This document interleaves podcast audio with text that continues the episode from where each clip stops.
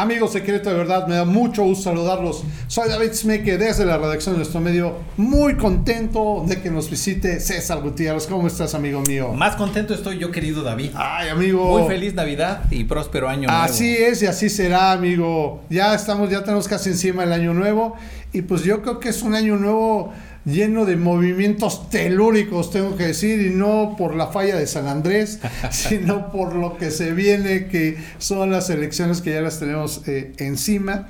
Eh, se empezaron ya a, pues, a mostrar nombres importantes eh, aquí en Querétaro, al menos para la fórmula del Senado, ya quedó claro para Morena que irá la, maestra Betty Robles, que tuvo un gustazo platicar con, él, con ella, que también está el doctor Santiago Nieto eh, dentro de esa fórmula. Se me hacen dos personas, este, bueno, con una elocuencia, una capacidad y, con mucha preparación para poder este, contender algo fuerte. Pero pues yo te quiero preguntar, amigo, tú que andas de arriba abajo. Y te quiero preguntar número uno. Hace poquito publicamos una nota aquí en Querétaro, ¿verdad? En donde te dan un nombramiento. Directamente todo lo que es eh, la asociación eh, Camino de México te hace un nombramiento. Quiero que me platiques del nombramiento un poquito, por favor. ¿Cómo se dio y qué fue y quién te lo dio? Gracias, querido Pues es un, primero que nada, felicitar a Betty Robles, a nuestro amigo también Santiago Nieto. La verdad es que no hay mejores perfiles. Yo creo que Honestamente, son, excelentes perfiles. Me parece maravilloso la, designación, es muy acertada. Eh, detrás de la segunda fórmula, que es la de Santiago, Santiago seguramente va a impulsar mucho esa primera fórmula. Eh, creo que tenemos una posibilidad histórica para poder alcanzar ambas, eh, ambas fórmulas. Sí. Digo, todo depende de una serie de resultados que también se den en distintos lugares, municipios, distritos, etcétera, pero creo que nos puede ir extraordinario. y bueno, de, en relación al nombramiento, sí, es un nombramiento que, eh, bueno, primero que nada, pues tú sabes que soy coordinador, tengo el gusto y el honor de ser coordinador estatal del Camino de México, la agrupación del ex canciller Marcelo Ebrard. Somos morenistas y em, como lo comentó el, el ex canciller en noviembre, eh, nosotros pues nos quedamos en Morena, pues se especulaban muchas cosas, etcétera.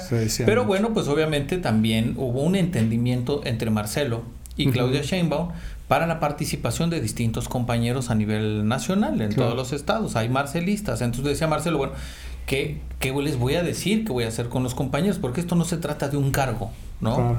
No se trata de, de, de esto, se trata de eh, unidad, ¿sí? La unidad y la unidad se construye.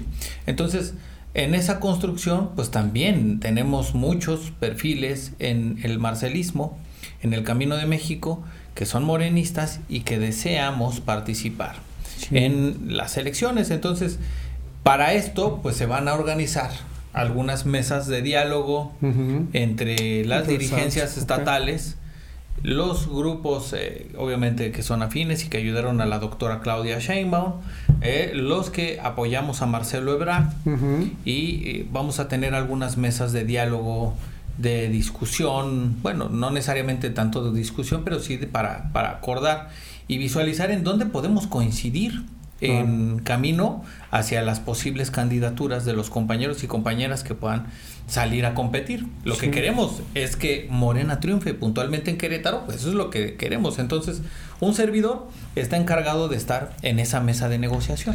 Oye, César, y yo creo que no es un encargo ahí, ¿cómo podemos decir? Tan simple como muchas personas pudieran pensar. Y te voy a decir por qué.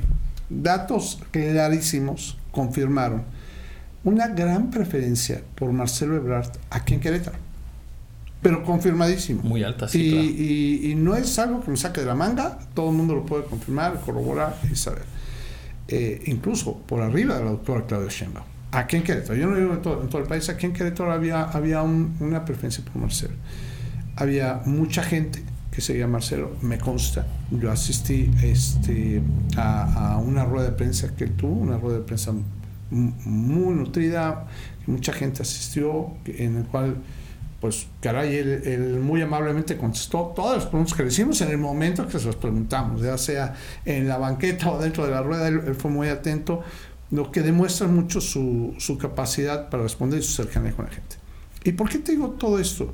Porque al final de cuentas me queda claro que hay un amplio número de personas que lo dices bien, ¿no? Tendremos que utilizar ya esa palabra, son marcelistas, ¿no? Eh, así como yo entiendo, existe la gente que se dice ser obradoristas, ¿sí? veo muy claro y veo muchas personas que son marcelistas, personas que hasta incluso, lo tengo que decir así de claro, que anteriormente han votado por el PAN y que me decían, es que si va Marcelo, yo voto por Marcelo. Yo, te lo digo yo porque no creo que lo digas tú, amigo, no creo que te pongas en un problema. Pero yo, no pasa nada. se sabe. Se sabe, ¿no? Ahora, el encargo que te dejan es una operación entre, a ver, entre una operación cicatriz, una operación de empatía y una operación de liderazgo. O sea, no es cualquier cosa lo que te están eh, eh, encargando como tal. Y yo de repente empiezo a ver fotos tuyas muy interesantes con la dirigencia estatal del partido, con la doctora Rufina. Te veo también este, una foto reciente, recién fueron nombrados con la licenciada Betty, con Santiago Nieto. Te veo en fotos con varios, varias personas eh, pues de Morena y de grupos se está trabajando mucho en eso, ¿no? Entonces. Pues de eso se trata, este David. Pues a ver, si la, si la montaña dicen no va Mahoma o va Mahoma, van a matar. Entonces, eh, pues en eso estamos. O sea, un servidor también, digo, no, no, te vamos, nos vamos a quedar esperando a ver a qué horas. Claro, porque a lo mejor pasa lo mismo, ¿no? Del otro lado también. A ver, va a venir, nos va a buscar, etcétera. Entonces, lo que yo, eh, la tarea que estamos haciendo ahorita es pues empezar a tender puentes de diálogo con los compañeros y compañeras del partido, con la presidenta, con las presidentas, tanto la maestra Rufina, la maestra Rosalba, que han tenido una espléndida actitud, he de decirlo y de reconocerlo. Eh, mujeres muy institucionales, pero al final del día con una una me lleva una muy grata impresión de ellas en estas en estas charlas que hemos estado teniendo eh, obviamente también le propusimos no solamente pues eh, vamos a platicar en el sentido de que pues cuáles son los perfiles sino también a construir qué podemos ayudar al partido qué podemos hacer nosotros. Este no somos corrientes somos morenistas tenemos que vernos así no entre nosotros y tenemos que caminar juntos. Eh, ya el tema de la campaña la encuesta eso ya pasó.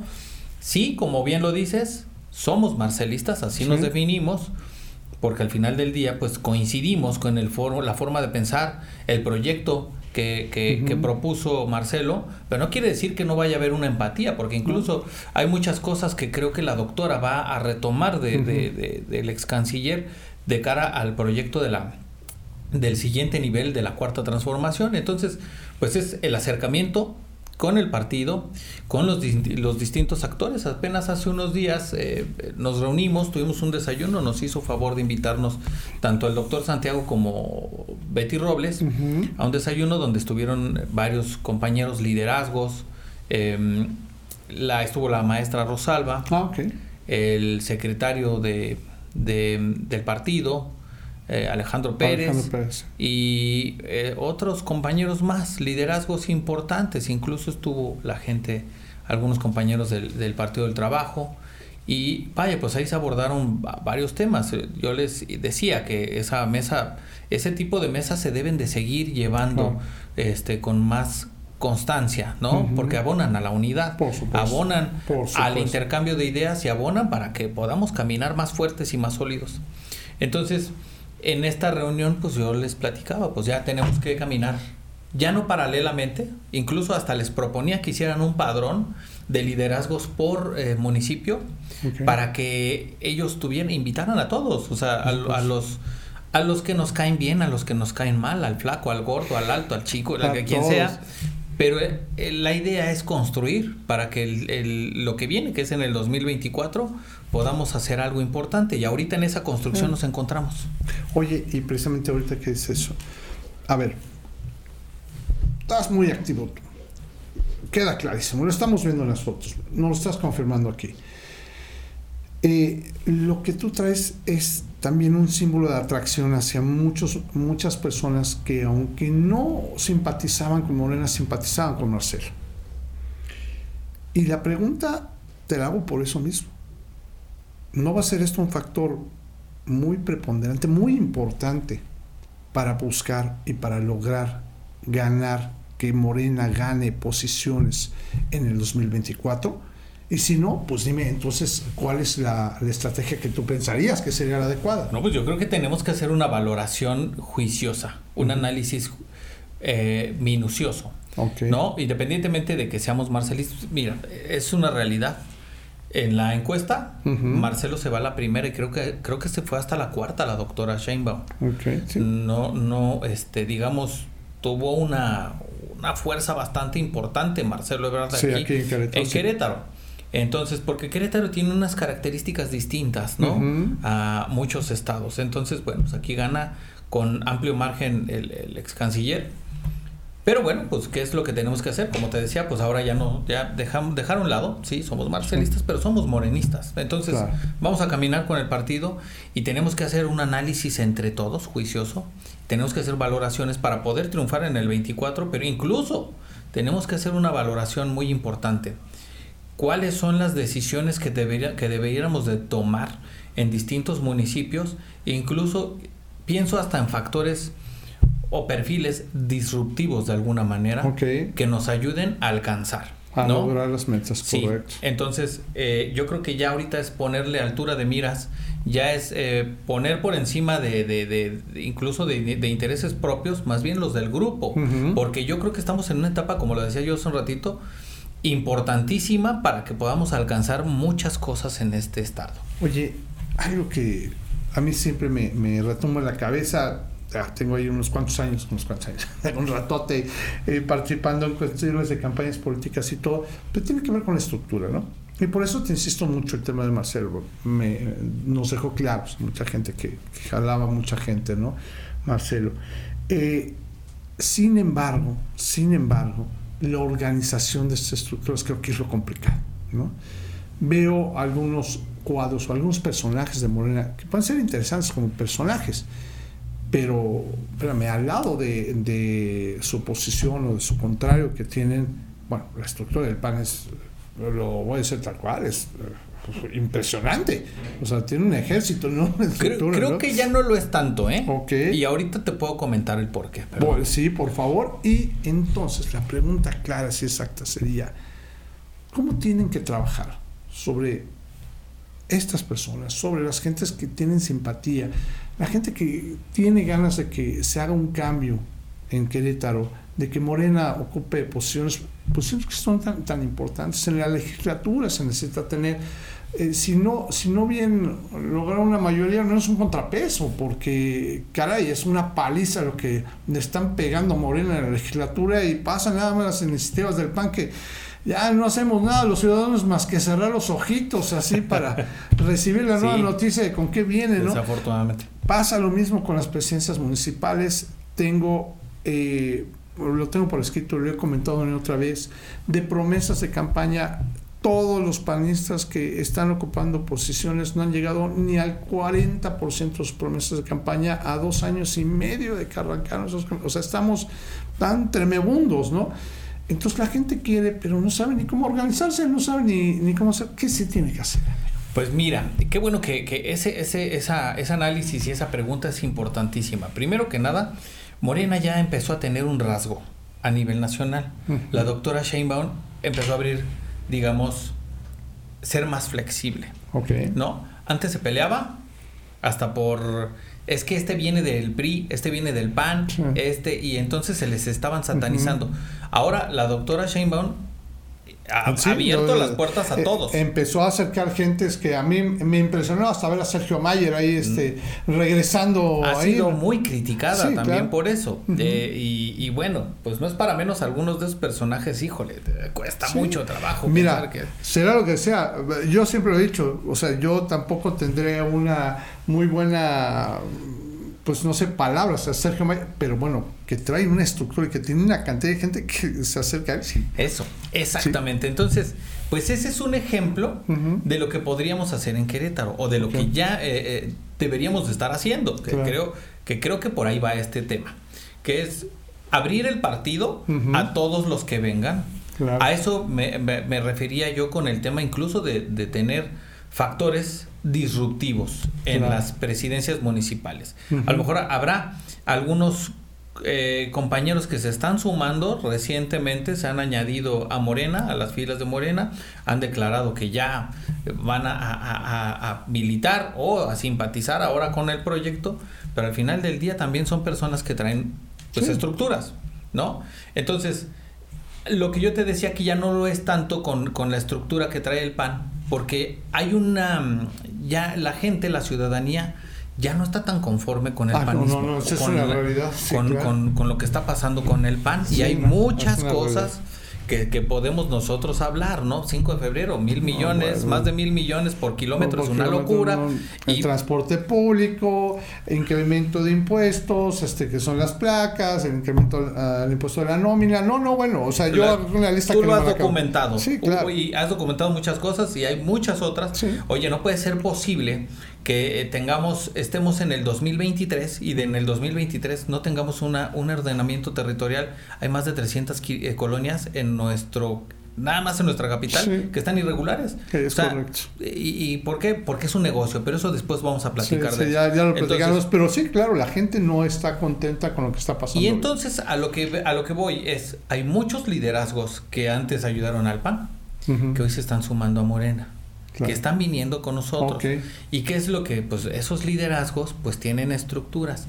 Ahora, ¿qué es lo que va a pasar? Pues es, es evidente que en el 2024, a través de todas estas cosas, estos factores que se están empezando a dar, muchas cosas vamos a alcanzar. Habrá un equilibrio, es probable que haya un equilibrio en la legislatura local y que alcancemos también posiciones importantes en la legislatura federal. Digo, ya las presidencias municipales ni hablemos porque seguramente vamos a conquistar varias. Incluyendo la capital, ojo. Yo no sé, no puedo decir este, con toda seguridad, pero yo veo que si en un lugar hay una molestia muy grande, con diferencia de todo Querétaro, si es en la capital. En la capital sí lo hemos documentado, Paquito y yo hemos caminado colonias, hemos platicado con personas aquí y sé una molestia grande. César Gutiérrez, yo creo que yo puedo pasar como dos horas platicando contigo, pero, pero ya, ya me están empezando a mandar las señales este, claras.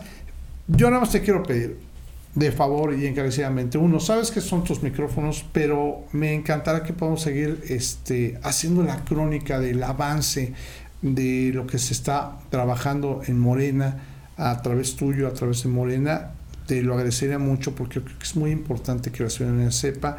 Y este también es un medio, es un canal como para que la gente se entere acerca de, de esas, este, esos acercamientos contigo, con ustedes, con lo cual, pues tú sabes que yo siempre pido que se contacten contigo, ¿no? A través de este medio. Así que, César Gutiérrez, yo te agradezco muchísimo. No, sé si quieres agregar algo. No, yo al contrario, agradecerte a ti, a Querétaro de verdad, que también es mi casa, la siento es tu casa, es y, tu casa. Y comentarle a, a nuestra militancia, a los simpatizantes de Morena, que no tengan duda, el 2024 en Querétaro es de nosotros vamos a, conquistar muchas posiciones, vamos a alcanzar diputaciones locales, federales, presidencias municipales y a nuestros militantes y simpatizantes que entiendan y entendamos que tenemos que ponerle altura de miras y hoy tenemos que hacer equipo todos.